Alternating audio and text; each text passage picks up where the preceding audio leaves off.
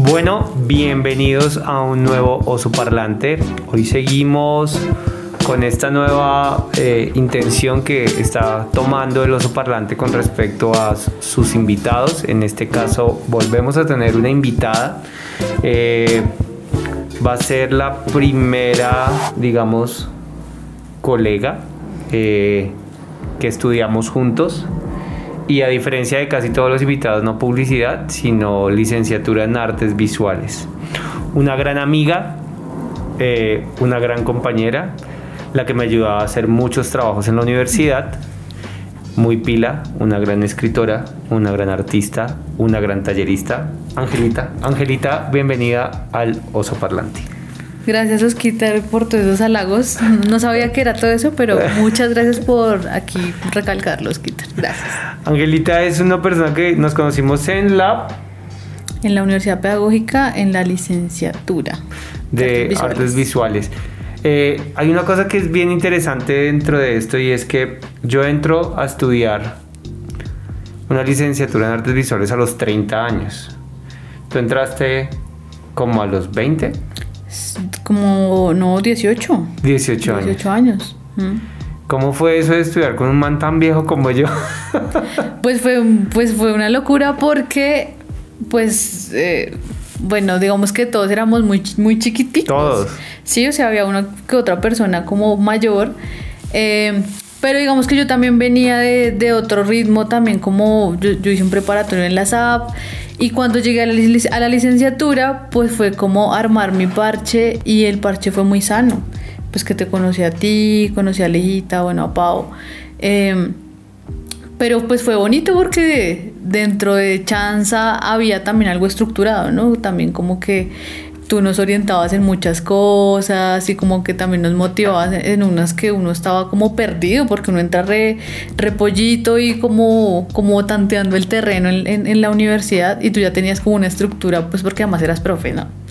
O sea, entonces también como que tú ya tenías una experiencia y como, bueno, venga a ver también cómo acojo a estas chicas y también de una otra manera las voy mostrando cosas de la universidad. Entonces digamos que fue, fue muy bonito eso, como que nos orientabas en muchas cosas y, se armó un parche como de parcería y muy, muy bacano. Hay una cosa que, que me hace pensar ahorita, Angelita, y es un tema que, yo creo que es bien interesante to tocar en este momento, eh, y es, yo cuando entro a estudiar a la pedagógica, yo venía de una institución técnica que era privada.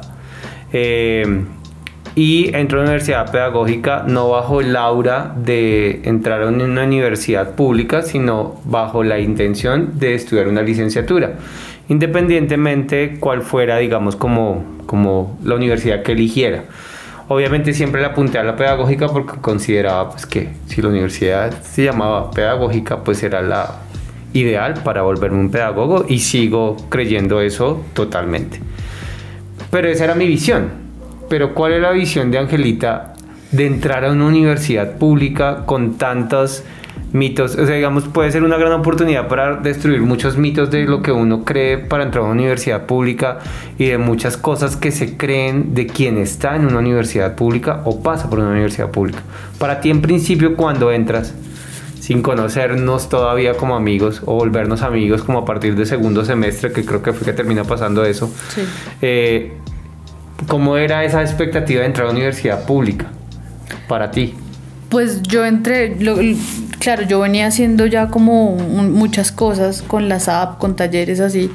Y la primera experiencia que tuve, yo entré, yo me presenté para sociales en la pedagógica. Y me quedé como en, el, en la entrevista y ya. Entonces después como que yo dije, bueno, está, además la licenciatura era muy nueva, Sí. ¿sí? O sea, como que era un programa nuevo, entonces dije, bueno, vamos a experimentar la licenciatura, o sea, realmente era y en artes visuales, ¿no? Era como que me, me, me prestaba un panorama amplio de las artes y tenía una línea como muy clara que era la investigación.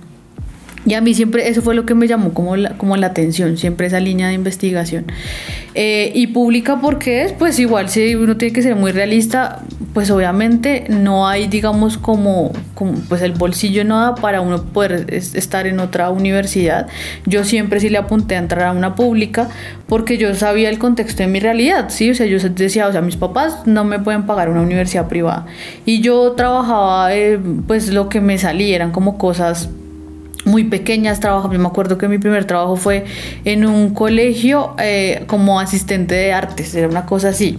Pero pues yo no tenía ni experiencia ni nada. Bueno, mi familia es docente y digamos que ha trabajado como en las humanidades. Entonces digamos que siempre tuvo como esa influencia. Mi hermano era diseñador gráfico. Entonces yo, yo digamos que tenía ahí una influencia. Yo quería pues artes y terminé en la pedagógica sobre todo por eso. Yo nunca me presenté a la nacional porque el enfoque de la nacional siempre era bien artístico, ¿sí? Yo, yo, yo en últimas yo no quería ser, digamos, artista, no, sino quería explorar como otras rutas que me llevaran a reconocer como un espacio o un panorama más amplio de las artes. Y llegué ahí a la pedagógica. Hay una cosa que, que digamos, pasa y es un cliché social aquí en Colombia, que uno se mete a una universidad pública, bueno, primero por una por, digamos, por una ausencia, digamos, de, de, de poder adquisitivo, de poder pagar una universidad privada pero otro es muy, muy, y está muy arraigado en, el, en la gente de a pie, o sea, todos. Que uno se mete en una universidad pública porque es como medio revolucionario y porque tiene como unas ideas de que voy a quemar todo el mundo ¿Eso pasaba por tu cabeza en el momento que te presentas a la pedagógica? No, nunca. Y sabes que igual yo sí, digamos que algo que reconozco es que si uno entra a la pública es como romper con esa burbuja de esa burbuja de estigma social, ¿no? Porque primero creo que, o sea, digamos que la universidad pública es como ese boleto que te permite a ti conocer las realidades en el simple hecho de la convivencia porque precisamente uno, pues si lo hablamos digamos de estratos, uno convive con todos los estratos en la universidad y conoce muchas realidades, inclusive no solo a nivel digamos de ciudad, sino a nivel pues nacional, territorial, porque tú estudiábamos con un indígena, eh, pero también estudiábamos con, con Ismael. Con Ismael, exacto, pero tú veías también afros. Entonces la universidad pública te enfrenta de una otra manera a reconocer socialmente cómo es toda esta, digamos, cómo, cómo, es, cómo es ese panorama cultural y social de, de un país. Entonces digamos que es eso, es salir de la burbuja que te muestran que, ay, no sé, idealizar las artes o inclusive romper esa idea de que vas a ser un profe, por nomás el lema de la educadora de educadores, bueno, es romper con eso, ¿no? Y es como, bueno, yo acabo de adquirir herramientas para trabajar con la gente en los territorios, pues independientemente que, que yo esté en una pública o, en una privada. Hay una cosa que, que, digamos, aprovechando los primeros minutos de, de, de, nuestra charla, que es como donde la gente se, se mantiene más tiempo y es Voy a hacer una pregunta, eh, pero entendido que mucha gente afirma lo que voy a decir. ¿Sí? Y la pregunta sería, ¿la universidad pública es para gente pobre? No, en absoluto. De hecho, si tú vas a la nacional, no estudia gente pobre. Todos tienen mucho dinero. Eh, yo hago como una salvedad y creo que es como la primera vez que eh, toco estos temas de una manera como mucho más como visceral y es porque sí hay muchos imaginarios sobre quién pasa por una universidad pública. Tanto así que cuando yo era profesor, yo entro a la universidad pedagógica sin presentarme en ninguna otra universidad, porque quería profesionalizarme como educador, porque yo era publicista y decía, no, a mí me faltan herramientas pedagógicas, yo me enamoré de la docencia y pues la pedagógica fue eso. Y yo me encontré con muchos escenarios y yo creo que por eso terminamos siendo amigos, porque ni tú, ni, ni Alejita, ni Paola tenían esa lectura de la universidad pública. Ellos simplemente entraron a estudiar una carrera en licenciatura en artes visuales y pues eligieron esta universidad. Pero no la tenían cargada como bajo esa historia que está muy cargada socialmente como de la universidad pública es tal, tal, y pues son adjetivos que en muchas ocasiones son como agresivos contra los que amamos la universidad pública. sí, sí, sí, eso es muy cierto. Y de hecho, pues lo que te decía es como romper, de hecho a mí nunca se me pasó por la cabeza, de hecho no sé cuántas veces estuvimos en, en bonches. no sé, fueron muy contados como que no, alejémonos Como porque... dos veces, Sí, creo. o sea, Alguna la- vez nos dio curiosidad y Sí, o sea, más además porque nosotros éramos la república independiente de la universidad, ¿no? Porque Sí. nuestra sede estaba en otra parte, bueno. Como que todas estas cosas nos permitió, no sé, como reconocer otros, otros espacios, otras, sí, como otras miradas de la universidad pública, sí. Pero sí, a mí nunca se me pasó por la cabeza de ser, sí, revoltosa ni nada por el estilo.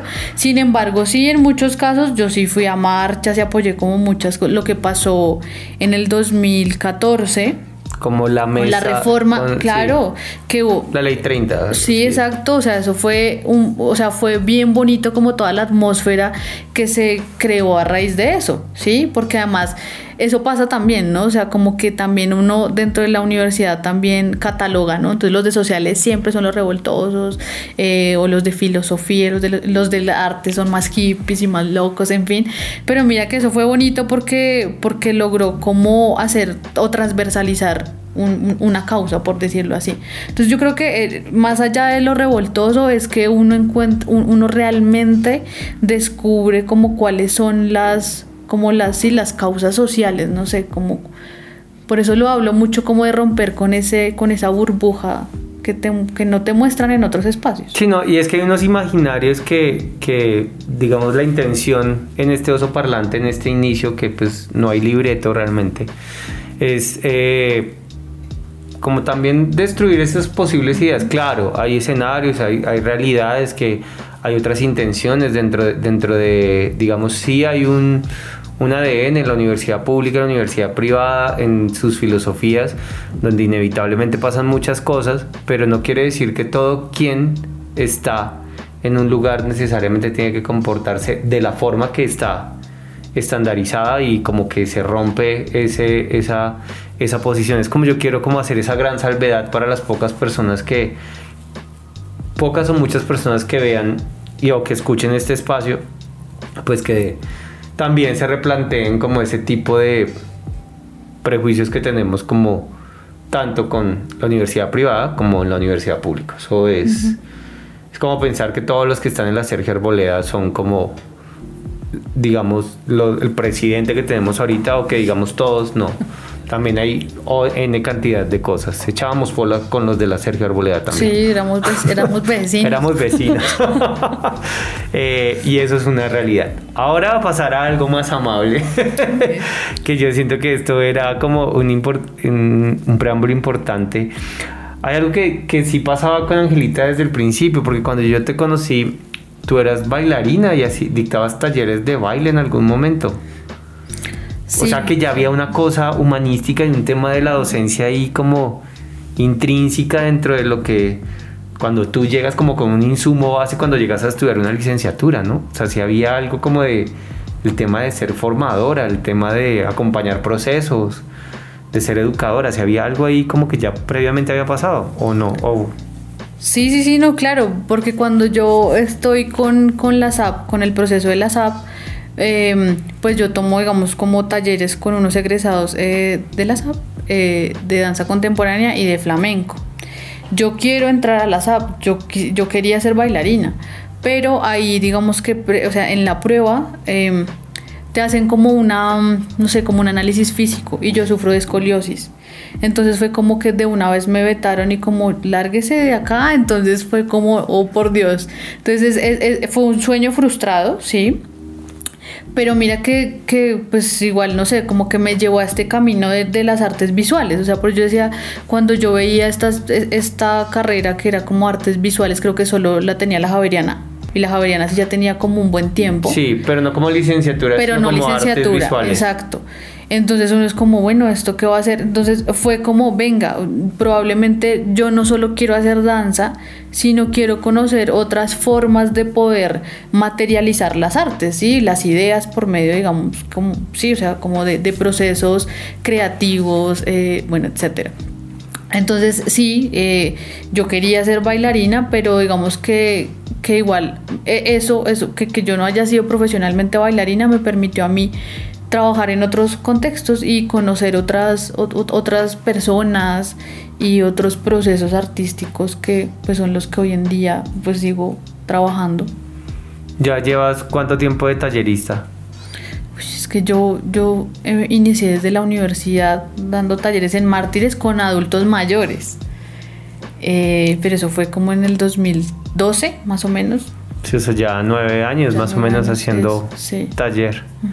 Hay una cosa que es curiosa, yo también me presenté a la SAP, pero antes de estudiar publicidad, y a mí me rechazaron de artes escénicas. O sea, yo puedo ponerle, yo creo que a este episodio nos echaron, nos, echaron nos rechazaron en la SAP. Sí pero nos aceptaron en la pedagogía. Algo así. Visuales, sí. Eh, sí, y hay una cosa que es, que es bien bonita en el tema esto de, de las artes visuales y de la licenciatura en artes visuales, es que uno se encontraba a muchas personas que querían ser artistas y que no tenían claridad de que se estaban formando para ser licenciados. Ahora bien, que si tenías un talento en particular o una habilidad técnica, ahí me corriges que tú eres mucho más académica en eso que yo. Eh, o una habilidad o, o, dominaban una técnica o algo y querían, digamos, explorar esa parte artística, se estrellaron al momento de estar en una licenciatura en artes visuales, porque bien lo decía su nombre al principio, era una licenciatura en artes visuales y había un, digamos, como un, golpe. Es muy, eso, no, eso me pone a pensar, es muy diferente o desde tu experiencia como tallerista y mi experiencia como docente, es es, es muy diferente el artista del formador o, o el profesor, por decirlo de una manera más coloquial. Pues no es que sean como diferentes, yo creo que lo que toca ver es como las bueno, como la metodología, igual los artistas también tienen su metodología. Ahorita digamos que yo trabajo es con puros artistas, son realizadores. Yo no soy realizadora, por ejemplo, ¿sí? Yo ese camino lo fui encontrando, pero sí digamos que hay unas formas en lo que tú dices, nosotros validamos mucho lo que pasa en el proceso. El artista probablemente muchas veces no le da importancia a su proceso, sino él muestra es un producto final, ¿sí? O sea, lo que vale es el producto final. Nosotros digamos que tenemos esa formación en darnos cuenta cómo suceden como esas, esas maneras de desglosar, de, de codificar, y de malear, digamos de una otra manera, las ideas y de plasmar como todo esto que sucede en la cabeza, valoramos mucho lo que va pasando en ese proceso, ¿sí? Y somos como muy observadores eh, e inclusive caracterizamos cómo son esas, esos contextos que se dan, ¿sí? Yo siento que ahí es donde está la diferencia, ¿sí? Que, que uno de profe, le da, tú conoces el proceso de tu estudiante, ¿sí? Y sabes si realmente lo hizo al final y, y, ok, o sea, te, te avalo esto porque yo te acompañé. Un artista probablemente no, y eso nos pasó en la universidad. Nosotros teníamos muchos profes artistas que terminaron yéndose de, de la facultad porque, porque no nos brindaban las, o sea, claro, digamos que desde la técnica podían ser muy buenos, pero no nos enseñaban, digamos que eso, o sea, usted me tiene que presentar una escultura para tal cosa, ¿sí? Tú la presentabas, pero ¿qué pasa a raíz de eso si yo soy torpe? Eso es válido, ¿sí? Que yo sea torpe con la arcilla, que yo sea torpe construyendo, que, que me dé miedo o que eso tenga que ver con mi frustración, eso hace parte de mi proceso. Probablemente si tú lo presentas como obra puede que te lo validen o no, si está feo, ¿sí? Y ahí es donde empieza pues la, la carreta conceptual, ¿no? Para poder argumentar que, digamos, este fue, este fue, es mi arte, ¿sí? Por decirlo así. Y el, digamos que el profe sí valora mucho eso. Ahí yo, yo voy a traer a colación un profesor que quiero mucho y que me enseñó mucho. Y me enseñó mucho dentro de esas dinámicas de proceso que es Fernando Domínguez. Em, un realizador audiovisual, un gran profesor. Eh, que terminó siendo como amigo de nosotros en cierta forma en algún momento. Eh, y en una clase de dibujo y hablando, o sea, digamos como poniendo el ejemplo de esas dinámicas de procesos para, para los artistas visuales o realizadores o profesores que están viendo esto, que es como nuestra reflexión, creo, dentro de, dentro de los procesos de creación artística y es como la exaltación y entender el proceso de cada individuo. Tocaba hacer un ejercicio como con carboncillo y tocaba hacer cosas como de movimiento. Angelita, digamos, poniéndonos en, en comparación, mi grupo de amigas, que era Ángela, Paola y Alejandra, todas de una u otra forma pintaban. Tenían un dominio bastante aceptable sobre la técnica. Yo, absolutamente no. absolutamente, absolutamente no. O sea, nada, nada. Y Fernando fue uno de esos profesores que, como tuvimos una profesora en particular, que pues no voy a nombrar porque pues no está chévere hablar de cosas feas, pues tuvimos una profesora que digamos como que siempre esperaba ese resultado final que, que digamos el mío nunca fue, eh, digamos, valorado. Y Fernando sí valoró siempre mis mamarrachos, o sea, mi proceso, mi proceso de, de, de bocetación, mi proceso de, a pesar de que obviamente los trabajos de los otros eran mucho más prolijos, figurativos, cumplían con la técnica. Yo tenía accidentes con el carboncillo. Y eso, eso termina siendo como muy importante. Yo diría que algo que aprendí, digamos, dentro de, de, mi experiencia en la docencia, y, esto se lo compartiré a Fernando Domínguez, y es, para mí, él fue el mejor profesor que tuve porque fue el que me dejó, digamos, unos, eh, unas como unos mandamientos sin de lo dicho sobre qué era lo que terminaba siendo realmente importante dentro de un proceso de formación. ¿Tú te acuerdas de algún profe que haya sido como relevante para ti en campo positivo eh, frente a eso? Porque pues hablar feo de alguien pues no está chévere.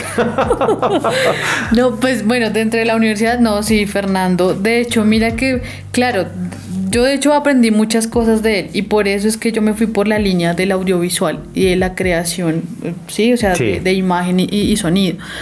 Y fue por eso, yo creo que a pesar de que nosotros estuvimos mucho, muy poquito tiempo con él, sí, creo que lo que él nos enseñó nos permitió precisamente enamorarnos de esas formas de, del quehacer, del quehacer como artistas formadores, ¿sí? porque estamos trabajando como en esa misma línea. Y pues Luisa, Luisa. Luisa Ordóñez. Luisa Ordóñez, o sea, ella también trabajaba unas cosas que, te ponían a investigar, de hecho. ¿sí? Y ella lo trabajaba desde otra, desde otra perspectiva, ¿no? O sea, como era, eh, no sé, no sé si la palabra sea la adecuada, pero era muy rigurosa, ¿sí? Eh, sí, era muy rigurosa, había unas planeaciones supremamente complejas y digamos estrictas dentro de lo que debíamos aprender y pues ella sí o sí bajo otro modelo nos llevaba al resultado que ella pues posiblemente proyectaba que nosotros podíamos dar, ¿no? Sí, y, y, que cada tema que ella lo trabajaba, pues te pone a investigar y de una otra manera hacer un proceso de creación que terminara expresando lo que ese movimiento, lo que ese colectivo de artistas hicieron a la manera como tú la apropias. Y eso es la educación, es apropiar un montón de conceptos y de conocimientos y ponerlos en un contexto con determinadas personas y a partir de sus necesidades, de sus gustos, de sus formas de hacer, de sus tiempos, ¿sí? De sus percepciones y eso es lo que hace un profe. Y bueno, y otra profe, María Angélica Carrillo, que le aprendí un montón. Sí, investigación, total. O sea, creo que esos tres profes marcaron así y bueno, bueno, David Zapata también hay. Bueno, es que hay varios. Santiago. David, Santiago, sí, muchos. Eh, por ejemplo, yo, digamos, anécdotas como importantes ah, trayendo al tema académico y es. Eh, tú recibes un aval importante a nivel de escritura con, con Luisa Ordóñez, ¿no? Sí. Un aval importante me refiero a nivel de, de obviamente, ponerle una calificación numérica a un ensayo. Yo nunca, nunca olvido eso, como que muy pocas personas le han sacado una nota por encima de no sé, de tres. Bueno, yo saqué como 2-1 en ese ensayo. en el primero saqué como 1-8, en el segundo como 2-1. ¿Y tú te fuiste con un 5 en uno de esas? Como te fuiste con una nota así como que nosotros, wow. Y ahí yo siento que ahí fue como una luz verde para ti, para también decirte, eres muy buena escribiendo, ¿no? También escribes, ¿no? Sí, sí. No, pero igual también fue como a prueba error, ¿no? O sea, ¿crees que fue un accidente? fue un accidente que, sí, claro. Y mira que ese accidente, ¿sabes cómo lo fue? Que creo que uno se estrella por el mismo campo artístico, porque uno muchas veces tiende a ser muy tecnicista, ¿sí? Como a, a, ponerle arandelas a algo y termina, digamos, aislando mucho lo que uno realmente siente, ¿sí? Que muchas veces uno puede estar en contra, ¿sí?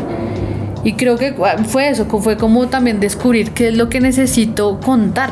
A partir de eso que yo estoy viviendo. Entonces creo que fue como eso, como que yo también me voy a sacar cuando cinco, oh por Dios. Entonces es eso, es como darse la oportunidad a uno de contar cosas que uno quiere a partir de una realidad que tú reflexionas o de una, sí, no sé, como, como de, una particularidad que tú de una otra manera detonas ahí lo que, lo que realmente piensas de eso. Creo que eso, eso fue lo que me permitió ver ella con ese, con ese ensayo y a partir de eso pues sí, seguí haciendo lo mismo y me fue bien. Sí, descubriste una bien. forma. Sí, no, tú descubriste una forma de, de escribir. Encontraste una forma de, de abandonar como muchas muchos miedos que hay en- al momento de escribir que considero que es una de las actividades más complejas a nivel académico. Es muy complejo escribir en cualquiera de las áreas de conocimiento eh, o de exploración artística o literaria o académica desde desde lo más purista como en alguna formación hasta lo más digamos eh, eh, abstracto como digamos eh, puede ser otra modo mm, digamos contar una historia sobre algo. Considero que escribir es algo supremamente complejo y creo que eso también lo da la licenciatura eso también lo da la investigación eso también lo da la pedagógica. Es un insumo que es bien importante dentro de la universidad inclusive que muchos no se gradúan de de, de algunas universidades por, por no haber podido entender cómo escribir y cómo haber podido, digamos, plasmar sus N cantidad de ideas en un papel y poderlo explicar y que se lo entendieran. Siento que es como algo bien, bien importante eso. Hay una cosa que, que yo he hablado aquí en este espacio ahorita que, que tú eres tallerista, que haces taller. Ya vimos como una pistica de, de pronto hacia qué lado te fuiste tú terminas siendo acompañando, formando, siendo profesora, docente en el área de fotografía y video. Sí, de audiovisuales. Pues inicié con, con adulto mayor, yo trabajé en un proyecto de escuelas de artes y oficios en la localidad de Los Mártires, una localidad que es tremenda, digamos que es como un pulmón, bueno, un pulmón un corazón para Bogotá y que guarda, digamos, un montón de, de- saberes históricos de la ciudad, pues no solo como por, por, su historia, sino, sino por su, su- ¿cómo decirlo? Como por su conocimiento comercial, ¿sí? Y yo llego a trabajar allá y me llegan muchas personas mayores. De hecho, mi tesis fue sobre procesos de formación con adulto mayor a partir de la fotografía y el video. Y fue eso. Es, o sea, la fotografía y el video fue la herramienta que les permitió a ellos contar la historia de sus barrios, contar la historia de sus familias, eso. Y ahí fue que me enamoré, que yo dije como, wash, o sea, la gente tiene tantas cosas por contar que necesitan los medios para hacerlo y no los conocen y lo tienen ahí a la mano, ¿sí? Y obviamente estas personas, pues obviamente señores, todavía tenían sus cámaras análogas, sabían un montón de todo el proceso químico y, y, y fotosensible para experimentar, en fin, me enseñaron muchas cosas, ya realmente con ellos lo que hice fue aprender. Y digamos que, la, la- ahí, bueno, la palabra taller yo, yo lo pondría más como laboratorios de de creación. Tú en un laboratorio lo que haces es experimentar con diferentes elementos que tienes ahí en ese momento. Y eso yo lo veo así, digamos, el taller es eso, es como, es, es como un, eh, es una metodología de, de experimentar la creación, ¿sí? A partir de diferentes expresiones. En este caso yo me fui por esa línea de fotografía, bueno, hoy en día es como audiovisuales, que, que es explorar muchas narrativas, ¿no? O sea, el sonido, el dibujo, la cartografía, bueno, cuántas maneras no hay de, de- de poder trabajar, digamos, el audiovisual. Eh, entonces sí, sí, fue como eso. Después de, de esa experiencia con adulto mayor, terminé trabajando ya en un programa, ya con el distrito, con niños y jóvenes. Ah, bueno, y en Mártires también puede trabajar, o sea, digamos que los contextos son chéveres cuando tú trabajas con la gente de los territorios. También tuvimos acercamiento y eso fue con Pau. Trabajamos con, en la zona de tolerancia y del Santa Fe. Yo luego fui a trabajar allá y pues atendíamos eh, trabajadoras sexuales, eh, también exhabitantes de calle. Entonces digamos que la experiencia con esas realidades creo que son súper enriquecedoras para uno. Uno aprende mucho con, con, con las personas. ¿sí? Independientemente de cuál sea el contexto, digamos, pues hablas de un contexto específico, digamos, de mártires, de Santa Fe, ¿sí? eh, que digamos hay zonas digamos que son muy álgidas en, socialmente, me refiero a que tienen muchas turbulencias eh, sociales como desigualdad, como también de problemática social y también pues de, digamos ahí digamos de temas de seguridad. Eh, pero también has trabajado con otros tipos de, de como de de creadores, ¿no? Como también académicos, creo que con Cinemateca también hicieron en algún momento alguna cosa. Eh, hay una cosa que tú desde el ejercicio de, de creación consideras, hay una frase que se utiliza muchísimo en nuestro país y es como que el arte puede salvar muchos mundos, como muchas cosas, como mejorar como la visión de, las personas que están en, desigualdad, en digamos en vulnerabilidad eh, o están inconformes con algo y el arte termina siendo una herramienta supremamente fuerte para, para canalizar todos esos demonios y esas cosas buenas o malas que, que experimentan. ¿Tú crees que realmente eso es un carretazo o realmente sí pasa que el arte desde tu experiencia desde lo audiovisual, ¿no? fotografía y video, si cambia vidas, si, si le da herramientas a las personas de ver el mundo diferente o, tan solo es un carretazo, me perdonarán el comentario, pero un carretazo hippie de que, de que las artes te salvarán y no, esos carretazos pura mentira. ¿Tú desde tu experiencia consideras que eso es real? Pues no sé si cambiará vidas, pero sí creo que es, es, es un medio que le permite a la gente hacer catarsis muchas cosas, de traumas psicológicos, eh, inclusive lo que estés viviendo socialmente, o sea, es que es innegable no hablar de eso, ¿sí? O sea, Bogotá tiene unos, bueno, Bogotá no, Colombia, pero pues yo lo hablo a nivel Bogotá, que es con las personas con las cuales he trabajado, tienen un montón de, de, de, encuentros y desencuentros y creo que las artes le permiten eso, catarsis, yo lo llamo así, no sé si cambiará vidas, ¿sí? pero sí les da herramientas para lo que te decía, o sea, la gente, todas las personas tienen cosas para contar, ¿sí? No sé si con eso puedan hacer procesos de desahogo emocional, eh, no sé si, si también cambien la manera como, como, como, como viven su vida, pero sí, o sea, más allá de, eso, de la frase romántica de que el arte cambia vidas, yo creo que sí y que hay una transformación, ¿sí? Eh, que muchos digamos no, y bueno, y otra cosa, sensibilizar. Yo cambiaría eso por, por eso, por, por, hacer catarsis, por sensibilizar y bueno, una palabra que está muy de moda es la resiliencia y las artes son un medio que permiten, permiten eso, ¿no? Permiten a las personas encontrarse muchas veces con ellos mismos, hacer introspección de muchos, eh, no sé, como, como elementos que están ahí en su vida, como haciéndoles eco.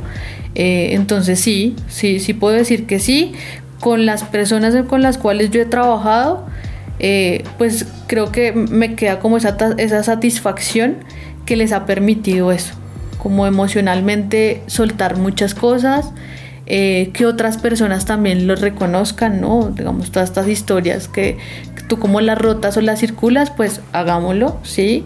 Eh, y si a la gente le gusta, pues que las consuma y si no, pues ya veremos, pero ya lo logré hacer. Entonces sí, te diría que te diría eso. Son como una manera también de resistir a muchas cosas, ¿no? De hacerle resistencia a muchas cosas que suceden. Yo, estoy, yo por mi formación como publicista, yo estoy viciado a comercializar todo, ¿no? O sea, como que tiendo a que todo tiene que ser comercializado y que esto puede ser una gran idea para comercializarla, para viralizarla, para eh, en tu intención de creación a veces pasa esa idea o realmente es más el proceso que lleva el individuo sin pensar que podría ser que con esto te vas a llenar de plata futuro. No, no, no, claro, no, porque de hecho hasta por eso nosotros tenemos nuestro lado digamos, comercial. Nuestro, dark side, no, así nuestro lado oscuro, sí, eso es real. Total. y de hecho, a mis estudiantes, eh, en el programa en el que trabajo, hay una línea que es, que es de impulsar y, de emprendimiento, ¿sí? Uno dirá, oye, pero a niños, ¿cómo le hablas de emprendimiento? Porque es que eso es lógico, ¿sí? O sea, este sistema funciona con un capital, ¿sí? Y, y, parte, digamos, como de un circuito entre muchas personas, ¿sí? El comercio, ¿sí? Entonces, no, no, no, claro, creo que, creo que y a las artes les hace falta eso. a uno no le enseñan a autogestionar su propia obra y eso es lo que pasa. Tú no, puedes depender, digamos, en las artes o de un galerista o de alguien que avale tu, tu arte porque es que tú mismo lo tienes que hacer. Y eso muchas veces se hace en circuitos colectivos, ¿sí? Se acompañen con, pues, mira lo, lo que estás haciendo, uno se une con más, con más personas que de una u otra manera le, cogen el hilo a esas propuestas y esos proyectos que uno tiene. Y eso, ¿no? el simple hecho de aliarse entre sí, de que uno le coja el hilo a un proyecto, creo que ahí ya está pensando uno en, en, en eso, ¿no? En, como, como, como en todo, en todo lo que puede dar pues dinero, sí, o sea, que económicamente es una salida, pues. Yo, yo, que me, yo que me quedé más en el lado de, de la docencia y de la publicidad, porque yo de las artes visuales me alejé simplemente como un espectador. Es más, no soy ningún creador, digamos, plástico de nada. Eh, plástico me refiero como o pintura, inclusive fotografía, que era como algo que yo tenía como muy marcado y que pues, realmente dejé de lado. Eh, Ayer hablábamos, ayer, que es como el podcast anterior que va a salir como la semana, o sea, la semana anterior salió un podcast y es con Margarita y Margarita es, es una profesional en gestión de industrias creativas y culturales, creo que es así el orden más o menos. Y ella ponía eso en como en la discusión o, o como en la charla que teníamos y es que los artistas no fueron o en algunos casos no fueron no se les dio a pensar en cómo darle un valor económico a su obra. Entonces, pues aparecen estas nuevas profesiones que comienzan a, a pensar en eso, como en la parte administrativa del artista, ¿no? ¿no? No solamente de firmar el contrato, sino como darle un valor a la obra de arte. ¿Crees, digamos, como que tú estás más inmersa en el ejercicio de, de, del arte o en la actividad artística? que los artistas todavía tienen esa falencia eh, al momento de darle un precio a su obra, de poderla pensar para ponerla en galería y decir, bueno, mi cuadro cuesta tanto, mi escultura cuesta tanto. Si, si, si hay una falencia ahí o... Sí, sí, o sea, yo la sigo viendo y, y, de hecho a mí me pasa, porque digamos uno no solo se dedica a la docencia. Uh -huh. Si tú conoces algo y eres bueno en eso, uno pues empieza a hacer pues otras cosas, ¿no? Y le pasa, uno dice, ¿y cuánto le cobro? ¿Sí? Y está eso que uno también, uno, sobre, digamos que uno sobrevalora también lo que uno hace, ¿sí? Como que uno dice no, uno no sobrevalora, uno subestima lo que claro, hace, sí. sí. debería inclusive muchas veces darle más valor precisamente uh -huh. a lo que uno hace y es por eso, porque digamos a uno le han enseñado a que, ay no, hay, hay que agradecer porque hay trabajo, hay que, sí, como siempre es, es un pensamiento inclusive miserable, sí, porque uno digamos no, no le da como, o sea, si yo he gastado esto en lo que he aprendido y tengo que aliarme con este parche para poder sacar este corto o, o esta exposición, pues eso es lo que tengo que valer, no me están haciendo un favor. Y creo que el arte eh, tiene, o bueno, con los compañeros o, o, desde mi experiencia, pasa eso. Que uno vives con lo poquito, como con los recursos que tienes, y es como, venga, hagamos con eso, porque no solo nos pasa a nosotros, pasa en muchos sectores. Entonces, sí siento que, que hay muchas personas que todavía no le saben dar el valor a, a su trabajo, ¿sí? Y es a su conocimiento, inclusive. Hay una cosa que decía Margarita, eh, y era que era que nosotros por nuestra cultura, pues para, parafraseándola, sería como nosotros nos acostumbramos o creemos que las cosas que nos dan placer son gratuitas. Y ella lo explicaba desde, o que el placer es gratis, y lo explicaba, digamos, desde la música, porque, digamos, su, su nicho de mercado, digamos, es la música. Entonces decía, eh, las personas acostumbraban a aprender el radio, escuchar una canción y, y, disfrutar con esa canción, bailar, tomarse algo, charlar, enamorar, eh, sufrir, bueno, ser feliz, lo que sea, lo que le despertara, digamos, el acompañamiento musical. Cuando comienzan a aparecer plataformas y comienzan a cobrarle para tener, digamos, exclusividad sobre ese material, como por ejemplo Spotify, creo que ahora si tú no pagas, eh, tú le dices, ok, eh, reproduce tal artista o tal, entonces te demanda es un género y no digamos la canción exacta, que antes sí se podía hacer si uno no pagaba. Entonces decía, de, lo que decía es, nos acostumbramos tanto a pensar que lo que nos daba placer, entendido como las artes, era gratuito, que inclusive nosotros los de a pie, o sea, los que no creamos cosas artísticas, no valoramos el arte de los, o sea, no valoramos esas cosas que nos generan ese tipo de placer. ¿sí?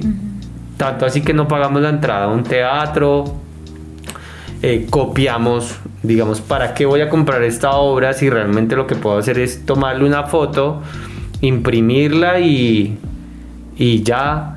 Entonces, ¿será que si hay una cultura donde nosotros, los de a pie, los colombianos, no valoramos, o sea, en una generalidad, ¿no? Estoy hablando de una generalidad, ¿será que no valoramos y nos damos cuenta que eso tiene un precio? ¿Pensamos que el placer, dentro de ese contexto, que el placer es gratis?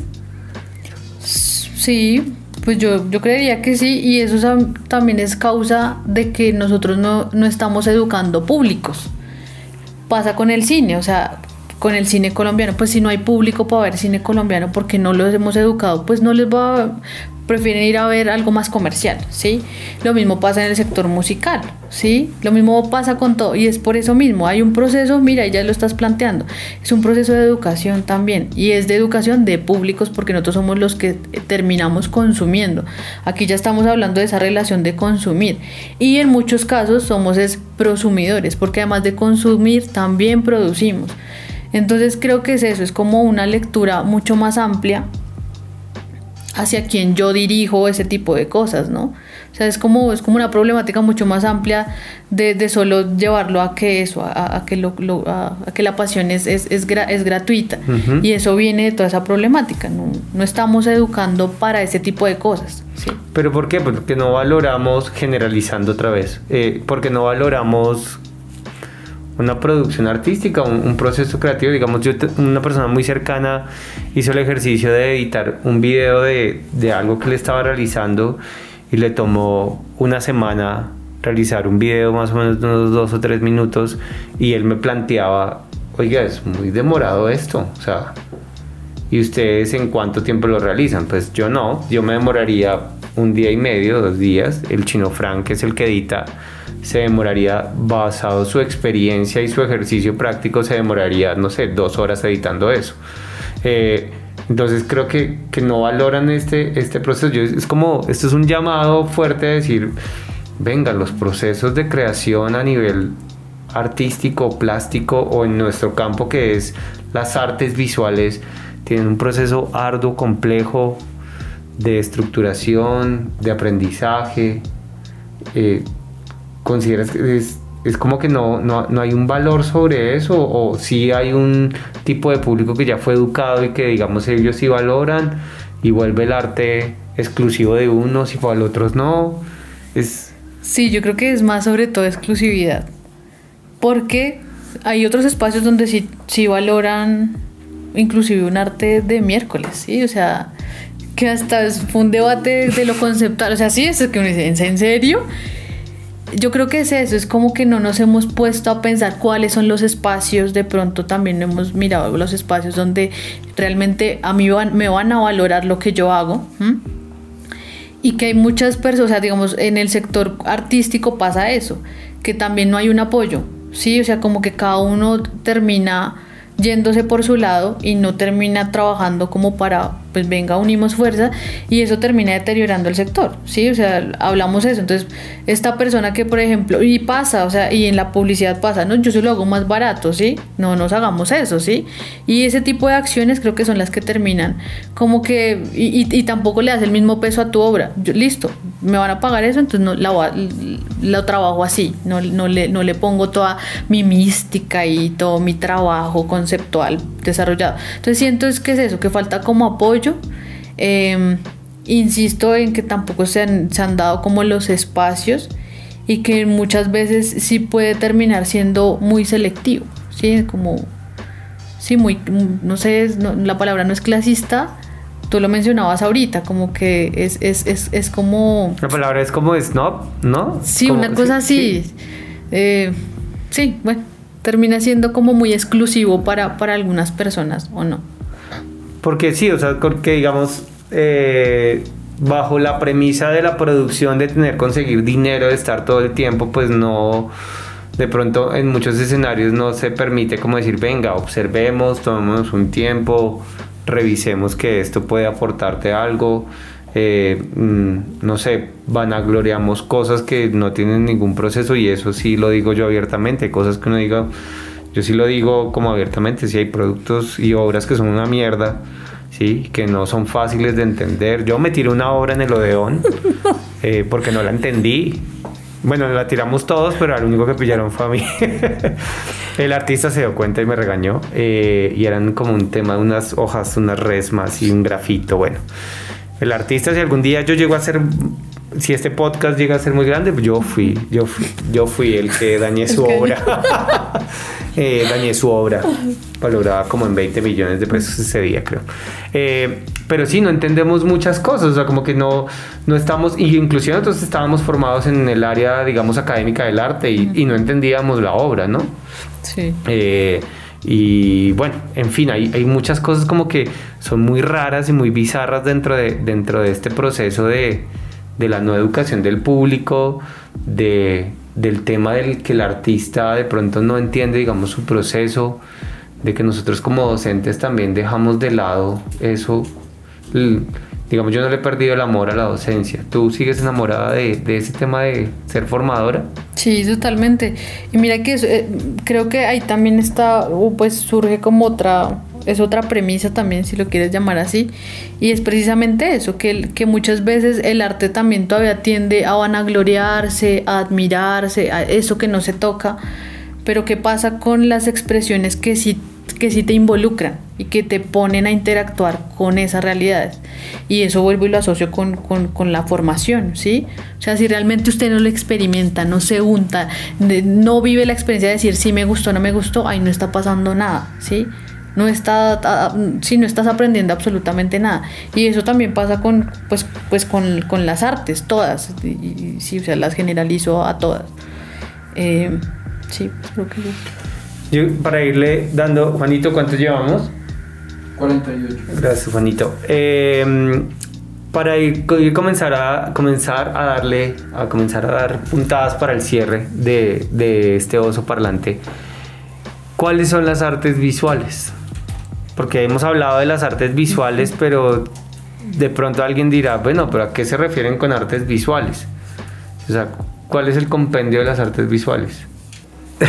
Pues bueno, las artes visuales yo lo definiría hoy en día como todo lo que consumimos, porque realmente toda la información que nos llega hoy pasa por medio de visualidades y sonoridades, ¿sí? Si lo hablamos de esta forma. Eh, pero si lo abordamos desde la licenciatura en artes visuales, pues digamos que implica todo como un conocimiento amplio, ¿sí? Implica todo un conocimiento amplio de, de las, de las, ¿cómo lo llamamos? De las artes de las artes, no es que no, sabría decirlo, como de las, las artes tangibles, por decirlo así, ¿sí? Eh, yo me acuerdo que en la universidad exploramos todo un panorama de desde la pintura, el dibujo, eh, la escultura, escultura, fotografía, exploramos una parte de video y obviamente abordamos documental, ficción. Eh, y pues finalizamos ya como con un proyecto en un determinado como espacio, sí, un, muchos de los proyectos. También instalaciones, el exacto. famoso environment, environment, sí, como conocer una amplia como yo no sé, como manifestaciones expresivas a partir del arte, sí. Lo único que obviamente no tocamos muchas veces fue digamos como lo, lo, música y lo escénico, nosotros éramos como muy reacios en nuestro, lo estoy hablando desde nosotros porque si habían compañeros que hacían performance, sí que eso es otro debate también, ¿no? De, del performance también, y, y, creo que el performance es muy importante para uno como profe, ¿sí? Cómo te expresas, cómo uno se comunica ante el otro, cómo lo ven los demás, etcétera. Pero siento que eso, o sea, las artes visuales es como comprender un, un panorama de las artes que terminan comunicando y expresando muchas manifestaciones eh, y pues eso pues a, a, a, través de la historia de la historia sí. a través de la historia pero están soportadas sobre una técnica, me refiero a pintura, fotografía, sí, siempre pues, están soportadas por algo que tenga que ver con una técnica, con pues la lo, exploración de una técnica. Lo que yo vi en la universidad sí estaban como avaladas con, con movimientos artísticos, con parches colectivos que se sentaron a decir, es, nuestro movimiento es este. Eh, creo que esas son las artes visuales. Hablando de un parche colectivo, tú tenías un colectivo artístico que se llamaba Buceta, ¿no? Sí, esa idea fue tuya. Sí. Que ya fue como, eh, hagamos una bus... Eh, no, no, no, hagamos... Un colectivo. Si hay un, se hacen colectivos, porque no hacemos una buceta? No, que se llame buceta. Buceta, tal. Fue como, oiga, sí. Sí, pero pues está estancada ahí porque, digamos, la docencia a uno sí le quita, digamos, como muchas muchos momentos en los cuales uno puede dar vía libre a sus, a sus proyectos. Sí, eso quedó como ahí. Y aparte, digamos, entonces ahí pregunto una cosa para ir cerrando. Si dejaras de ser docente y acompañar estos procesos, eh, digamos, eh, acompañamientos de formación, ¿sí? o talleres, bueno, no sé, es que hoy estamos muy técnicos porque pues tenemos muchas en el tema académico hay que ser como muy cuidadosos y somos como muy, o bueno, yo soy muy respetuoso del tema académico, entonces como que mm, no quiero decir como cosas muy, como no sé, como, como que, como a medias, sí, como intentar como ser un poquito más certero en eso. Eh, si dejaras ese proceso de creación o de acompañamiento, de formación, ¿a qué se dedicaría Ángela? O sea, ¿en, en qué exploraría artísticamente o o no, o realmente no, y pum, me voy a viajar por el mundo. Pues Osquitar, yo creo que también algo que siempre he hecho también es como la gestión cultural.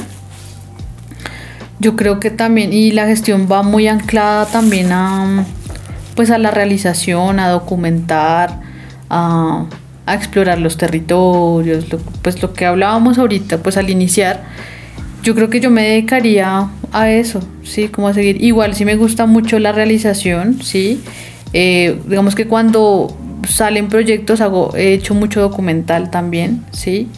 Eso es como lo que más me llama la atención. Y sin embargo, igual eh, no siento que se desconecte la docencia. Lo que hablábamos en algún momento es que lo pedagógico está en todas partes. Yo no tengo por qué estar en, en, en un espacio de creación o de formación institucional o informal para decir que soy docente. O sea, creo que lo pedagógico está en, muchos, en muchos espacios que yo pueda, digamos, mediar la creación. Entonces, así haga documental o así haga gestión, eh, la docencia siempre va a estar ahí, lo pedagógico siempre va a estar ahí porque va a dejar unas maneras de enseñar y, de aprender. Sí, una cosa que como que está estipulado y creo que esto de la pandemia lo, lo demostró de una de otra forma, o sea, eh, pues que solamente se podía tomar la clase en un aula, en unas sillas en particular, con un pizarrón o un videobin o un teleprompter, bueno, lo que sea. Eh, y ahora pasamos a, a, otro espacio que creo que hubo una, hubo, o sea, ya no está. Hubo una oportunidad importante cuando nos tocó pararnos frente a un computador y hacer una puesta en escena y un performance para poder explicarle a los chicos N cantidad de cosas que, que antes podíamos hacer y que de pronto nos dábamos cuenta que éramos súper histriónicos cuando estábamos dictando una clase y ya ahora solamente tenemos que expresarnos a través de nuestro rostro porque, no sé, la cámara no me da como toda la visión. Eh, creo que otra vez ahora quedamos atrapados en, en el tema de, de un, una pantalla, ¿no? Entonces ahora se nos limitó aún más el espacio eh, y se perdió esa oportunidad y muchos consideran que no hay otra forma de aprender. Eso, eso ha cambiado. Tú, tú, digamos, ves que la gente siquiera vea la posibilidad de que se conciba la educación de otra manera, o sea, como de, de salir de ese encuadre. Por ejemplo, a mi hija yo la tengo en un homeschooling ya totalmente. Yo, ella se forma, o sea, nosotros estamos ahí como en esa onda de, ella se forma en casa, ¿sí? Pero ella, en teoría, basado en lo que nosotros queremos, pues no, no vuelve a un colegio como tal, porque creemos que está como todo muy cuadriculado. ¿Será que sí va a cambiar esto un poquito o vamos a volver otra vez a las aulas a encerrarnos y a copiar el tablero? No, Osquitar, yo creo que sí, lo virtual llegó y llegó realmente para quedarse. De hecho, lo virtual no era nuevo. Yo el año pasado. Las famosas TIC, ¿no? Claro, o sea, y yo hablaba de, de qué es, o sea, la virtualidad eh, era algo que ya se venía dando en muchos, en muchos lugares, sobre todo en España. ellos conocen mucho, muchas metodologías, digamos, de la, em, el aula invertida. ¿sí? El aula invertida es que el docente, por ejemplo, en los espacios virtuales lo que hace es darle toda la información, como mire esto, y en los espacios presenciales los chinos llegan, es hacerlo práctico, porque lo práctico realmente termina, eh, pues tú afianzas el, el concepto y, y, todo lo que, lo que realmente aprendiste. Es en la práctica donde uno dice, oiga, aprendí. Entonces digamos que todas estas metodologías ya venían de mucho tiempo. En Colombia estábamos quedados. Acá se hablaban de las TIC y las TIC que eran unas salas donde había un computador e internet y te enseñaban a googlear o, algo. O, o, Word, te enseñaban Paint, dibujar Paint, animar en no sé qué. Entonces realmente esto estaba súper obsoleto. O sea, realmente lo que, te, o sea, en cuanto al nivel eh, virtual, digamos acá educativo en Colombia, pésimo. O sea, se dejaron ver que no habían hecho absolutamente nada. Yo sí creo, quitar que sí. O sea, por ejemplo, en el, yo tengo varios estudiantes que, eh, digamos, las artes son como el espacio que les permite interactuar con el otro. Pero varios de mis estudiantes eh, estudiaron y se graduaron en homeschool.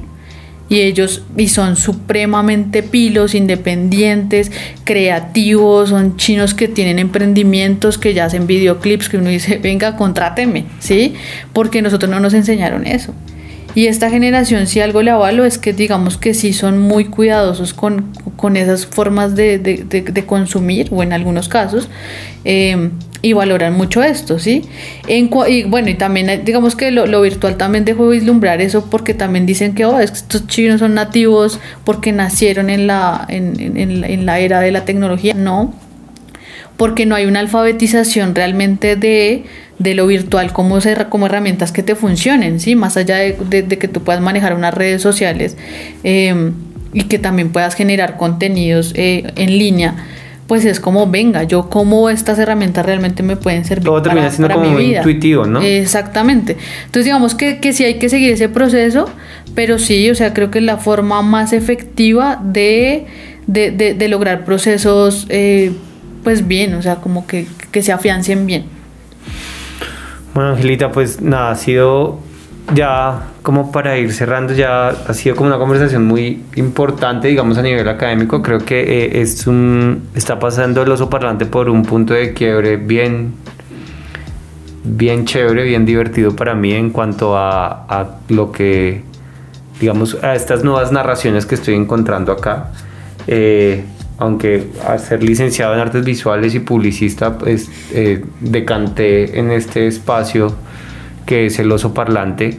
Eh, gracias por, pues, por, haber, por, por haber aceptado la invitación, porque yo sé que estás súper ocupada trabajando todo el tiempo. Eh, aunque pues debo ser honesto, yo le dije y ella dijo, sí, de una, sin ningún problema, podemos cuadrar agenda muy rápido. ¿Hace cuánto nos veíamos ya? Así como... Como un añito, ¿no? Un añito. Vimos, antes, no, año y medio. Año y medio, antes, mucho antes de, de la, la pandemia. pandemia. Y este es el hito de esta nueva humanidad. Eh, Angelita, ya las cámaras son tuyas, lo que quieras decir, lo que quieras dejar como reflexión. Un saludo para alguien. Mamá, estoy triunfando. Mamá, estoy triunfando. eh, Nada, gracias, gracias por este espacio, gracias por tu labor tan hermosa como docente que tú, eh, digamos, lo haces desde siempre y no lo has abandonado y veo que todavía estás súper apasionada. Yo sí tuve mi desinflada en el área de la docencia, también llevaba como 13, 14 años como docente y hubo un momento que me desinflé, eh, pero tú sigues todavía ahí al lado del cañón, gracias, esta es mi forma de, de este es mi escenario, esta es mi aula. Eh, no sé qué quieras decir, Angelita, para terminar. No, pues Osquitar, gracias por la invitación, sí. Y realmente creo que este es un espacio que, que además de invitación, provoca a otras personas estos formatos, lo que yo hablaba ahorita contigo, pues son espacios educativos realmente. Poner en diálogo temas que a uno le llaman la atención o que tienen afinidades con el otro, pues y que se reflexionan, pues está chévere que los pongan a disposición de otras personas, ¿no? Que uno encuentra pares que, o que probablemente también ellos dicen, no, refuto esto, eso, eso también está bueno. Entonces, eh, te agradezco por este espacio, qué chévere que, que traigas estos temas. Eh, y pues nada, no, a, a todo el mundo que crean en lo que hacen, eh, sí, que le den pie a, sus proyectos, a sus ideas, eh, pues a los profes, chévere, y a los artistas, que chévere, que se dedican a la formación, pues que, que sigan como en, como, como en su ejercicio, que no les dé miedo de pronto equivocarse, creo que uno todo el tiempo se equivoca, aprende de, pues, con los contextos con los que uno esté trabajando. Eh, y pues nada, para adelante, porque creo que sí es como una manera de resistir a muchas cosas que pasan tan feas en este país y en el mundo. Entonces sí es como una manifestación de, de sí es un grito de liberarse realmente. Eh, y pues nada, estos formatos y estos espacios son muy valiosos para la reflexión quitar Chévere. Gracias, Angelita. Entonces, otro adjetivo que no sé, me los voy a tatuar. eh, este espacio de, resistencia, este espacio nostálgico, este espacio terco eh, del oso parlante. Les da las gracias. Espero se hayan quedado hasta el final. Eh, inevitablemente tengo que pedir esto. Compartan este, este, este producto, este trabajo que mucho cariño si le metemos todos los días cada vez que lo construimos y las personas que acá pues son supremamente importantes para para la historia de, nosotros. Y nada, con esto damos por terminado el episodio 25 eh, del oso parlante. Nos vemos en el próximo. Chao muchachos y un aplauso como siempre.